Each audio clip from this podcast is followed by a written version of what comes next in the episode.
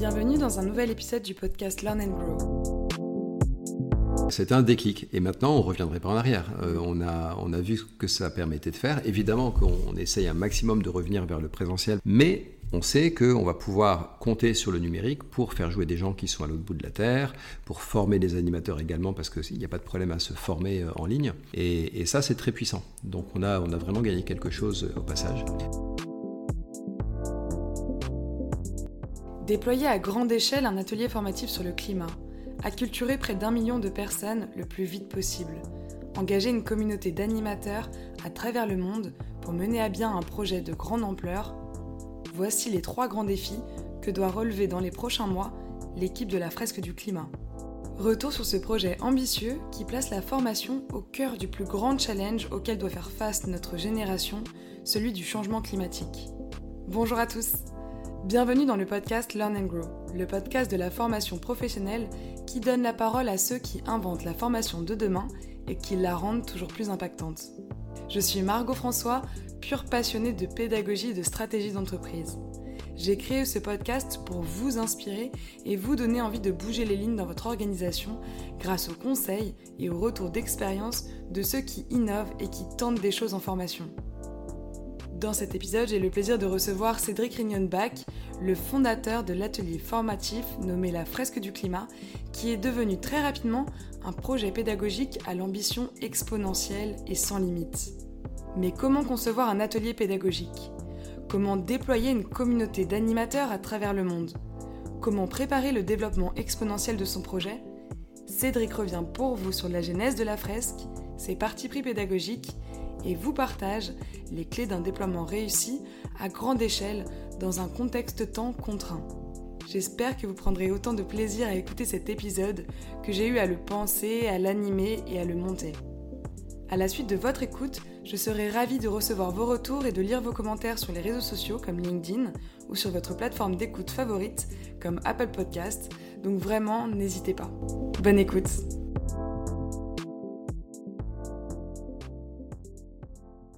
Bonjour Cédric. Bonjour Margot. Bienvenue dans les locaux de TeachUp, je suis ravie de te recevoir. Tu es, es, le créateur, l'inventeur depuis 2015 de la fresque du climat. C'est un atelier euh, participatif et formatif euh, aux enjeux du, changement climatique. Est-ce que tu pourrais nous en parler un peu plus en détail pour ceux qui ne connaissent pas encore? Oui, bien sûr. Donc la fresque, en effet, c'est un outil pédagogique qui permet d'expliquer facilement le changement climatique à tout type de public. Ça, c'est important. Ça marche vraiment avec euh, plein de publics différents. Ça se passe en trois heures de temps. On a des participants autour d'une table. ils sont 7, 5, 6, 7 personnes autour d'une table. Et ils ont 42 cartes à remettre dans l'ordre des causes et des effets. C'est des cartes qui représentent des composantes du changement climatique. Et cet exercice de remettre les cartes dans l'ordre, euh, c'est hyper pédagogique. En fait, à la fin, on, a compris euh, tous les liens de cause à effet, toute la dynamique du climat. Et euh, même quand on connaissait séparément chacune de ces notions, euh, l'exercice de les remettre ensemble et de comprendre toute la dynamique, c'est hyper productif au niveau péda. La phase suivante, ça va être, une fois qu'on a posé toutes nos cartes, c'est de les scotcher sur le papier et de décorer la fresque pour en faire quelque chose de joli. Donc l'idée, c'est d'avoir un panneau pédagogique à l'arrivée. On va pouvoir la mettre au mur, les cartes sont, là, on peut les soulever pour lire le verso des cartes et on demande aux participants de faire quelque chose de joli, donc de, repasser tous les liens de cause à effet les remettre en couleur, euh, de faire des dessins et de choisir un titre. Donc ça, cette phase pédagogique, on en reparlera, je pense, elle est hyper importante. Et puis la dernière phase, c'est qu'on va débriefer parce que quand on fait la fresque et qu'on comprend ce qui nous attend avec le changement climatique, c'est des très mauvaises nouvelles. Ça met un, petit coup au moral. Et là, il faut absolument qu'on se dise, ok, mais en fait, euh, il y a des choses à faire. Euh, il n'est pas trop tard pour agir. Et on a une heure de débriefing pour évoquer les solutions. Est-ce que tu pourrais nous préciser du coup à qui s'adresse cet atelier? Tu, m'as dit que ça s'adressait à un public très large. Alors dans tout seul ça marche pas très bien hum, parce que ce qui ça peut marcher mais la vraie l'important c'est vraiment la dynamique d'avoir des gens autour de la table qui vont euh, hésiter, confronter leurs idées, c'est ça qui fait l'intelligence collective et qui fait que ça fonctionne.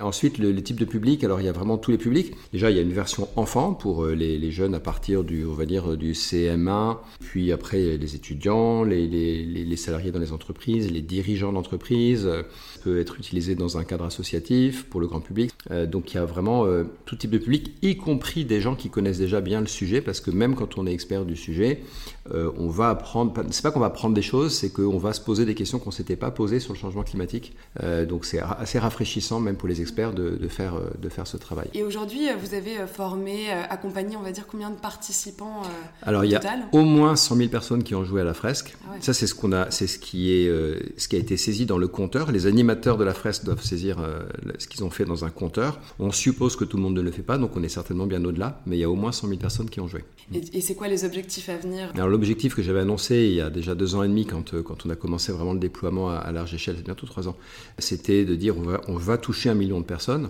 À cette époque-là, en une journée, on était passé de à peu près 1000 personnes qui avaient joué à 2000. Euh, C'était un peu le déclencheur, là, une occasion de faire jouer 1000 personnes d'un coup.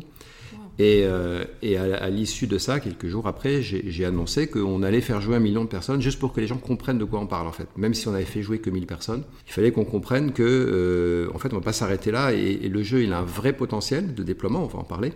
Et, je savais qu'on allait faire jouer un million, un million, de personnes, je savais juste pas si ça allait prendre 3 ans ou 10 ans. Au final, on aura mis, je pense, 4 ans, j'espère.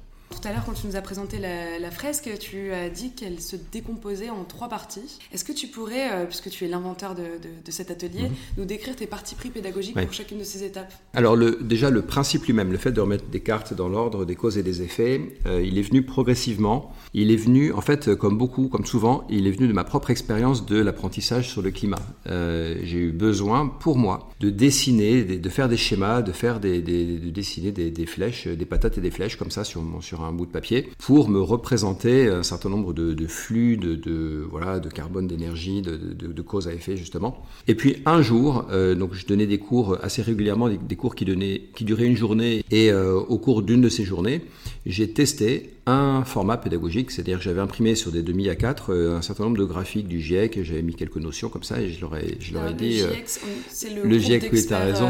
Euh, sur le GIEC, c'est le groupe d'experts intergouvernemental sur l'évolution du climat, donc c'est des milliers de scientifiques à travers la Terre qui, euh, qui font les rapports scientifiques sur le niveau de connaissance actuel sur le climat. ils, font de la, ils font une synthèse des connaissances scientifiques actuelles sur le climat. Donc c'est la référence quand on travaille sur ces, sur ces sujets, donc c'est des choses que j'ai lues moi il y a une dizaine d'années. Et donc j'avais imprimé quelques graphiques, et j'ai dit aux participants, bah, essayez de retrouver les, liens, euh, comment ça s'articule tout ça, quels sont les liens euh, que vous voyez? Ensuite, je les ai laissés travailler et je les ai écoutés et, j'ai écouté leurs discussions et là, j'ai compris que ce qui se passait dans leur tête, c'était très proche de ce que moi, moi j'avais vécu en fait pour apprendre. Et là, je me suis dit, bah, il y, a, quelque chose qui devrait bien marcher.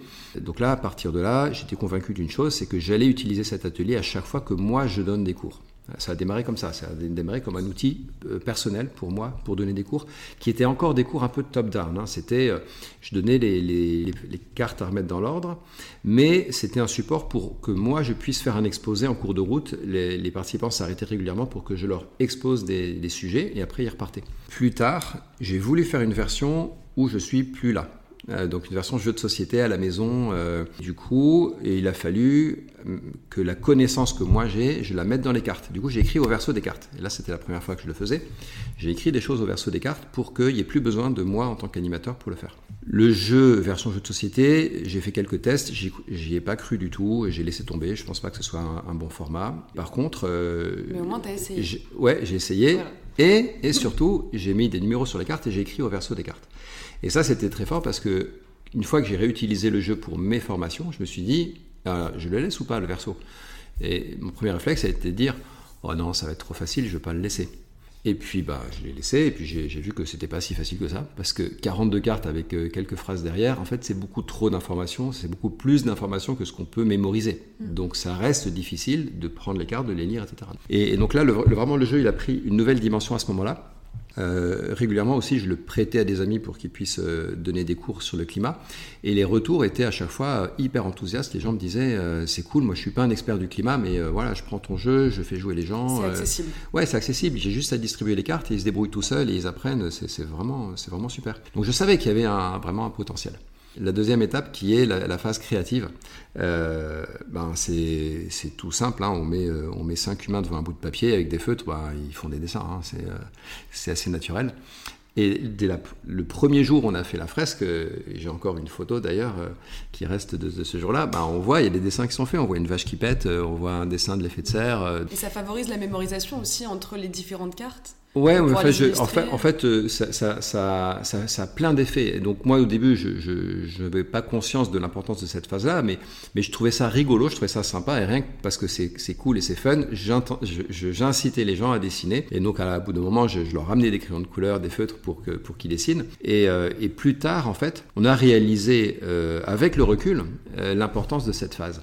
Et aujourd'hui, moi, ce que je, perçois, c'est que pas les mêmes qui s'expriment sur les deux parties. Il y a des gens qui sont plus proactifs dans la première et d'autres qui vont être beaucoup plus euh, créatifs sur la deuxième. Et, ça, c'est chouette d'avoir une complémentarité dans l'équipe. Et puis, l'autre chose hyper importante qu'on a remarqué, c'est que le dessin, c'est une façon d'exprimer des émotions. Et, euh, on a plusieurs façons d'exprimer les émotions. Ça peut être à l'oral euh, et ça peut aussi être par le dessin. Euh, la fresque, il faut être conscient, on, voilà, on, démarre avec les activités humaines, on voit euh, que euh, les émissions de CO2, ça réchauffe la planète, la glace elle fond, ça fait monter le niveau de la mer, il y a des, sécheresses, des famines, des incendies, à la fin il y a des problèmes de, de, production agricole, il y a des réfugiés climatiques et on peut s'attendre un jour à ce qu'il y ait des conflits armés à cause de tout ça. Donc on pose les dernières cartes là, famine, conflits armés, réfugiés climatiques waouh, c'est lourd quoi. Lourd, Alors quelquefois les gens l'expriment à l'oral. Quand on donne le dernier lot, ils disent oh là là, euh, ouais, oh là là, maman.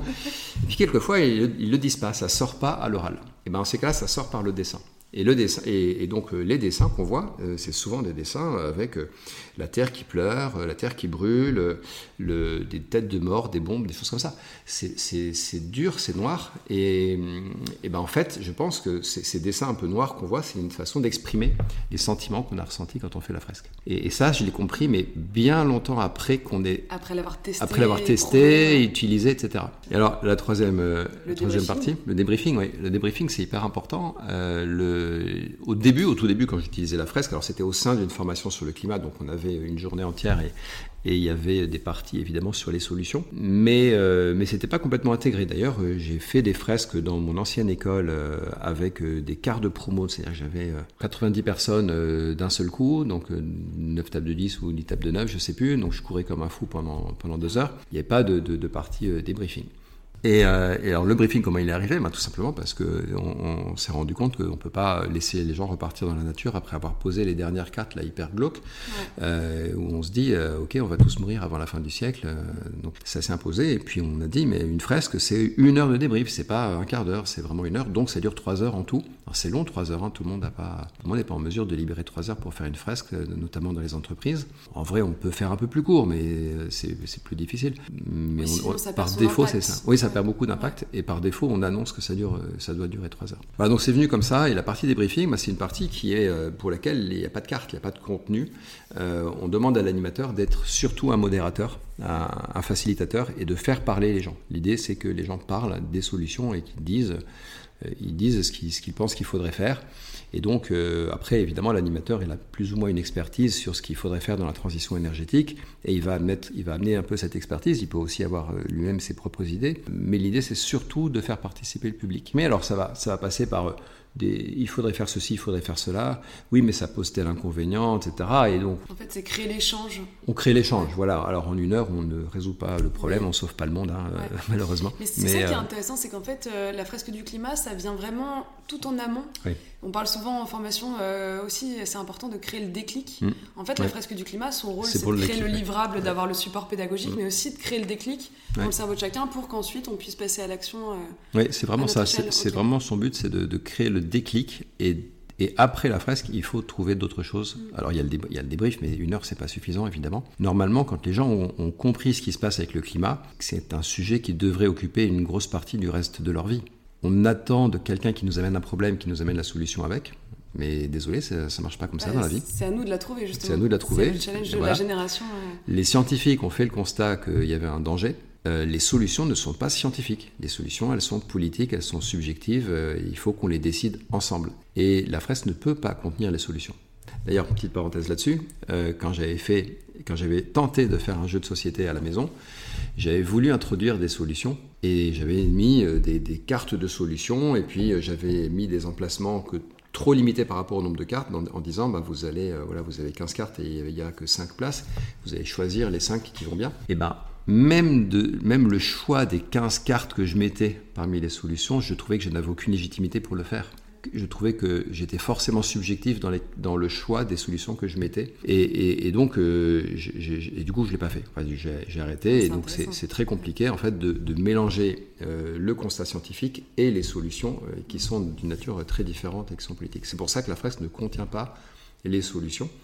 Et d'ailleurs, les participants peuvent aussi le faire parce que ils viennent de voir les causes, les problèmes, mmh. et ça peut peut-être faire émerger un peu en phase d'idéation euh, quelques premières solutions euh, à leur échelle. Ouais. Et ce qui est super drôle, c'est que les, bah, ça fait un petit peu comme avec la, la Convention citoyenne. Euh, les participants qui ont fait la fresque, quand on, leur, on, les, on les lance sur, sur les solutions derrière, ils ont souvent des solutions qui sont dictatorial, quoi. C'est incroyable. Ah radical. radical. Il faut interdire l'avion, il faudrait arrêter de manger de la viande, etc. Et, et, moi, quand, moi, en tout cas, personnellement, quand j'anime, je leur dis attendez, arrêtez de dire arrêtez, parce que euh, on n'a pas dit qu'il fallait arrêter. Il faut ralentir, il faut réduire, réduire, ralentir. C'est pas la même chose que arrêter ou interdire. Moi, il y a vraiment un, élément, euh, j'ai hâte de t'entendre répondre à cette question, c'est que euh, quand j'ai découvert la fresque, je me suis dit c'est quand même un super projet. C'est un super projet bah, déjà pour son sens et, son action, mmh. mais c'est aussi un super projet en termes de taille. Vous avez pour mmh. ambition du coup de, former euh, plus d'un million de personnes, donc c'est une cible très importante, mmh. donc un déploiement important sur une échelle nationale et internationale. Et c'est aussi qu'il y a un enjeu de temps. Je suis pas sûr qu'il y ait beaucoup de sens à animer des fresques du climat en 2030, ce sera peut-être un peu trop tard. Du coup, il y a aussi l'enjeu de temps. Il, faut, il faut euh, arriver à former ce million de personnes le plus vite possible. Et du coup, est-ce que tu pourrais nous parler un peu de cet enjeu de déploiement de super projets euh, qu'est la hmm. fresque du climat Alors peut-être déjà pour, pour commencer à répondre, tu as raison, il y a le temps presse. Euh, le, là, les, ça fait, en même temps, ça fait 30 ans qu'on dit ça, mais c'est de plus en plus vrai. On n'a que quelques années pour réagir maintenant. On doit, dans les 5 ans qui arrivent maximum, il faut que l'ensemble, la quasi-totalité des citoyens du monde ait compris euh, de, quoi de quoi on parle et, et quelle est l'ampleur de cet enjeu. Et ça, c'est vraiment pas gagné, on n'y est pas encore, on n'y est pas du tout. Ça fait très longtemps que euh, on travaille sur les histoires de climat, qu'on fait des négociations climat, etc. Et, ça fait très longtemps que, en fait, euh, bah, même ceux qui en parlent ne sont pas forcément super au courant de, l'ampleur du, problème. Et puis surtout, euh, tout le reste de la population n'en sait rien, euh, croit savoir, pense qu'en triant ses déchets, ça va suffire, euh, et on est complètement à côté de la plaque. Donc il y, a, un vrai enjeu, et en fait, je pense qu'il ne se passera rien au niveau de la transition énergétique s'il n'y a pas d'abord une, prise de une prise de conscience des, citoyens. Donc la sensibilisation, c'est vraiment la première brique de cette transition énergétique. Et on, a négligé cette première brique beaucoup trop longtemps. Donc là, il est vraiment temps de s'y mettre. Euh, au niveau des négociations climat internationales, euh, il y a une, thématique de négo qui s'appelle Action for Climate Empowerment et qui concerne euh, la sensibilisation, la formation et l'information sur le changement climatique. Et cette thématique, j'étais à Madrid l'année dernière pour la, dernière COP, cette thématique, elle est complètement sous-représentés dans les négociations. Euh, ensuite, comment, euh, voilà, comment on fait un déploiement aussi massif, aussi rapide euh, avec un outil? Alors voilà, moi j'ai l'habitude de dire que la fresque, je l'ai inventée un peu sans faire exprès et j'ai découvert que ça marchait bien.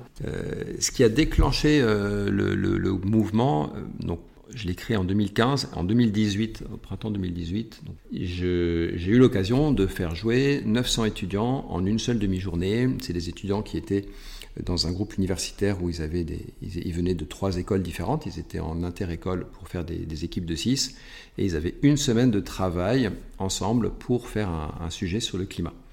Donc j'ai vendu à la, responsable pédagogique l'idée que la fresque était à la fois une formation très rapide et efficace sur le climat et un outil de team building pour ces équipes qui ne se connaissaient pas. Elle m'a dit Banco, j'ai eu deux semaines pour recruter 30 animateurs. challenge. Et, je les ai trouvés. Ils sont arrivés, ils avaient devant eux 30, 30, 30 élèves, euh, leur jeu de cartes à la main, et c'est parti. Euh, voilà. L'épreuve du feu quand même, hein, parce que même aujourd'hui, les animateurs débutants de la fresque, ils prennent pas cinq tables en même temps. Ils font une table à la fois, puis deux, puis trois. C'était la première. Là, c'était la première. C'était euh, c'était un peu comme des warriors, mais ça a marché. Et à la fin de la journée, tout le monde était content, les élèves ont adoré, euh, les, animateurs surtout ont, adoré, ils ont trop kiffé l'exercice. Donc il y avait des fresques du coup affichées partout dans l'école, euh, c'était marrant. Bon, là, c'était vraiment euh, le proof of concept. L'outil, il marche et il peut passer à l'échelle. Et, c'est là que c'est quelques temps après que j'ai annoncé, on, va, en fait, on va faire jouer un million de personnes avec cet outil parce que je savais que ça allait, ça allait marcher.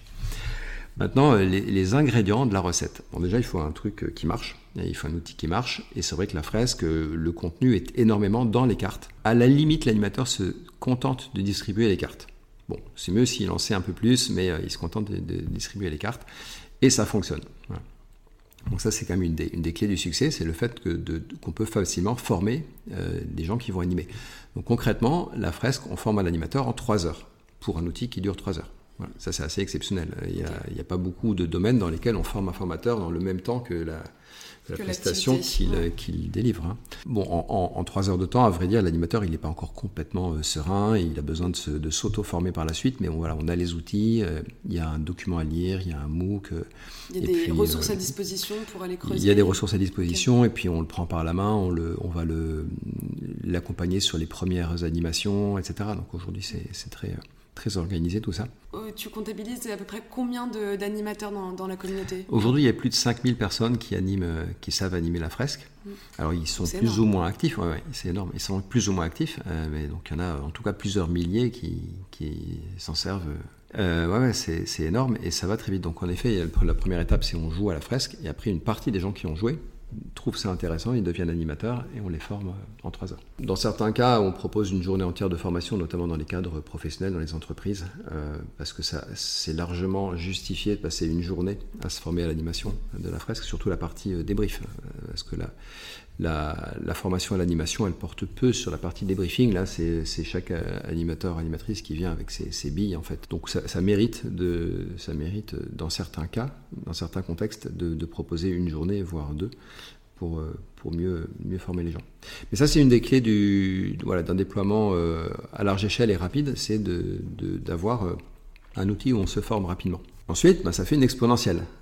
Et donc là, il faut apprendre à manier les exponentielles, c'est assez euh, vertigineux. Parce que, parce que, parce qu'au début, tu étais le premier formateur, aujourd'hui, voilà. 5000, c'est Donc en 2015, j'étais le seul utilisateur. Euh, en 2018, ben, les nombres d'animateurs, s'ils tenaient sur les doigts d'une ou deux mains. Printemps 2015, on passe à 30 et, euh, et, on passe de, de, 1000 à 2000 personnes qui ont, joué. Et voilà, aujourd'hui, c'est 5000 animateurs et, et 100 000 personnes. Donc euh, les exponentielles, c'est assez vertigineux parce que ça, parce que ça va très, très vite, ça monte jusqu'au ciel et euh, jusqu'à ce que ça atteigne un, point d'inflexion et un plafond. La, la clé, c'est de savoir quel est le temps de doublement de ma communauté.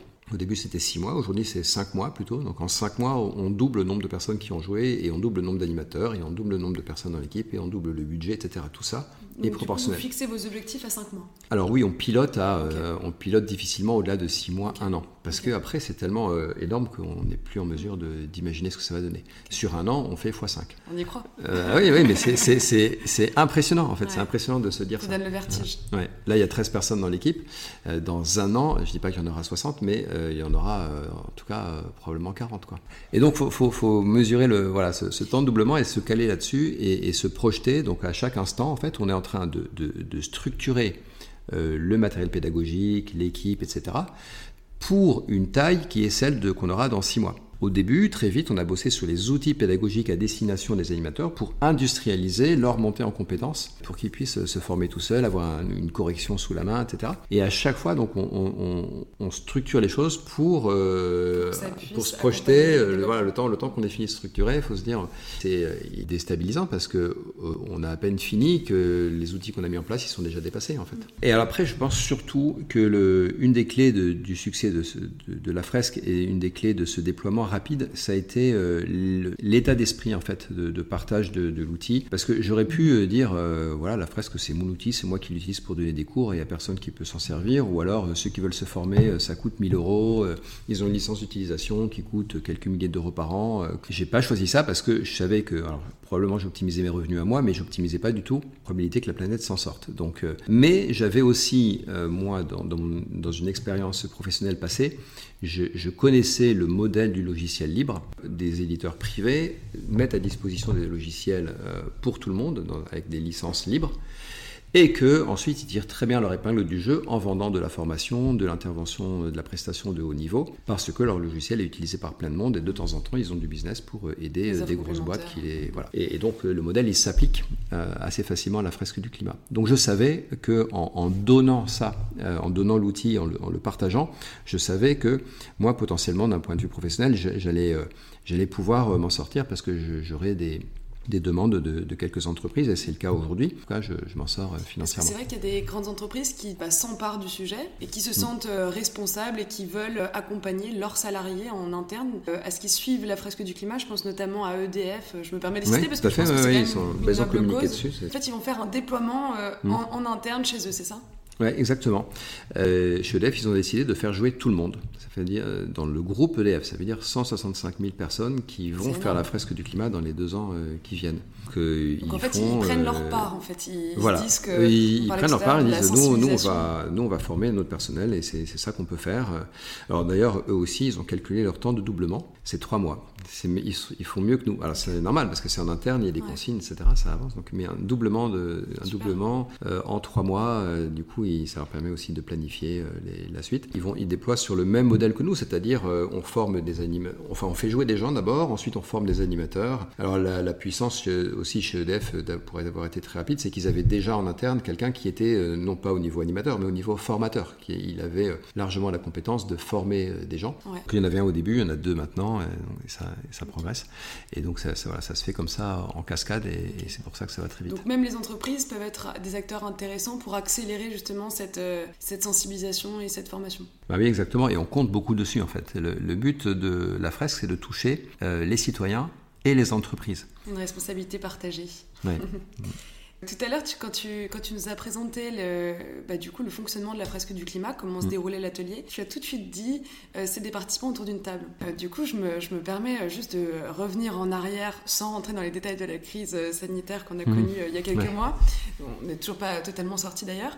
Mais, mais juste logistiquement parlant, c'est vrai que l'ADN de l'atelier, c'est quand même d'être en physique, d'être mm. ensemble.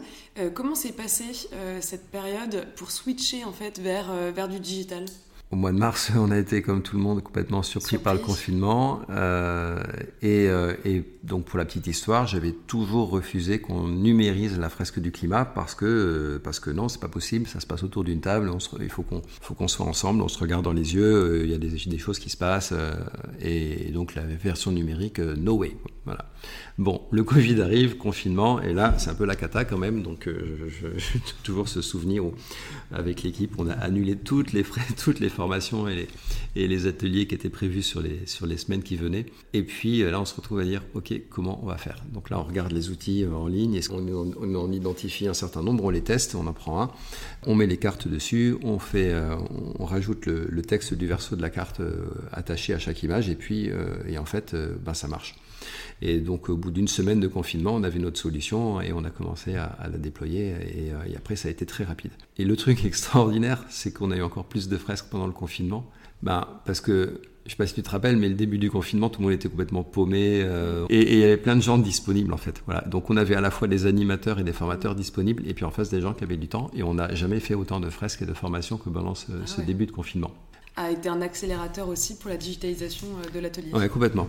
C'était un déclic. Et maintenant, on reviendrait pas en arrière. Euh, on, a, on a vu ce que ça permettait de faire. Évidemment qu'on essaye un maximum de revenir vers le présentiel, mais on sait qu'on va pouvoir compter sur le numérique pour faire jouer des gens qui sont à l'autre bout de la Terre, pour former des animateurs également, parce qu'il n'y a pas de problème à se former euh, en ligne. Et, ça, c'est très puissant. Donc on a, on a vraiment gagné quelque chose au passage. Mais quand même, ça, ça ouvre des perspectives. Ça a permis aussi euh, plus d'accessibilité aux personnes qui étaient loin. Euh, c'est un sujet qu'on n'a pas abordé tout à l'heure quand on parlait mm. du déploiement. Mais quelle est la perspective du coup d'évolution de la fresque du climat au-delà des frontières euh, françaises?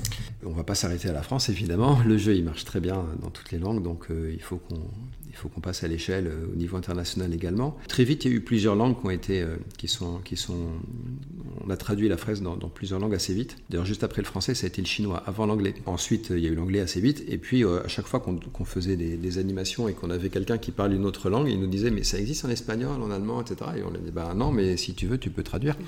c'est aussi l'esprit de, cette communauté, c'est qu'on on compte sur les gens pour faire les choses. On est organisé autour d'une notion qu'on appelle la duocratie. Donc, c'est ceux qui, c'est à la fois fois ceux qui proposent qui font les choses.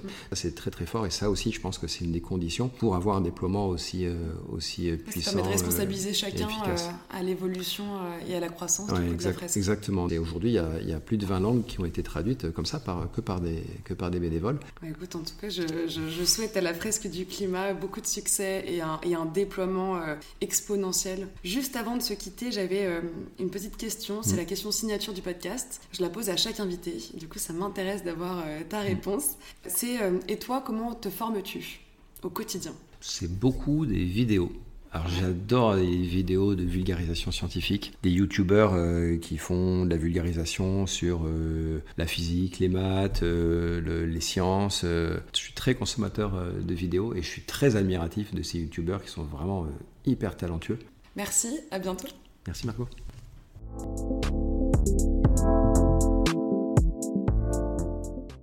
L'épisode est maintenant terminé, j'espère que cet échange vous aura inspiré à faire bouger les lignes. Si vous avez apprécié ce podcast, je vous invite à en parler autour de vous, à le partager sur les réseaux sociaux, ça m'aide énormément. Si vous cherchez à votre tour un outil pour digitaliser vos contenus et renforcer l'impact de vos formations, je vous conseille vivement l'outil TeachUp pour sa facilité de prise en main et ses multiples fonctionnalités qui personnalisent l'apprentissage et le rendent plus engageant. Teachup génère aussi des tableaux de bord détaillés qui permettent de suivre et de monitorer son catalogue de contenu. Donc pour en savoir plus, je vous donne dès à présent rendez-vous sur www.teachup.com tout attaché ou sur la page de LinkedIn de Teachup. Belle journée et à bientôt.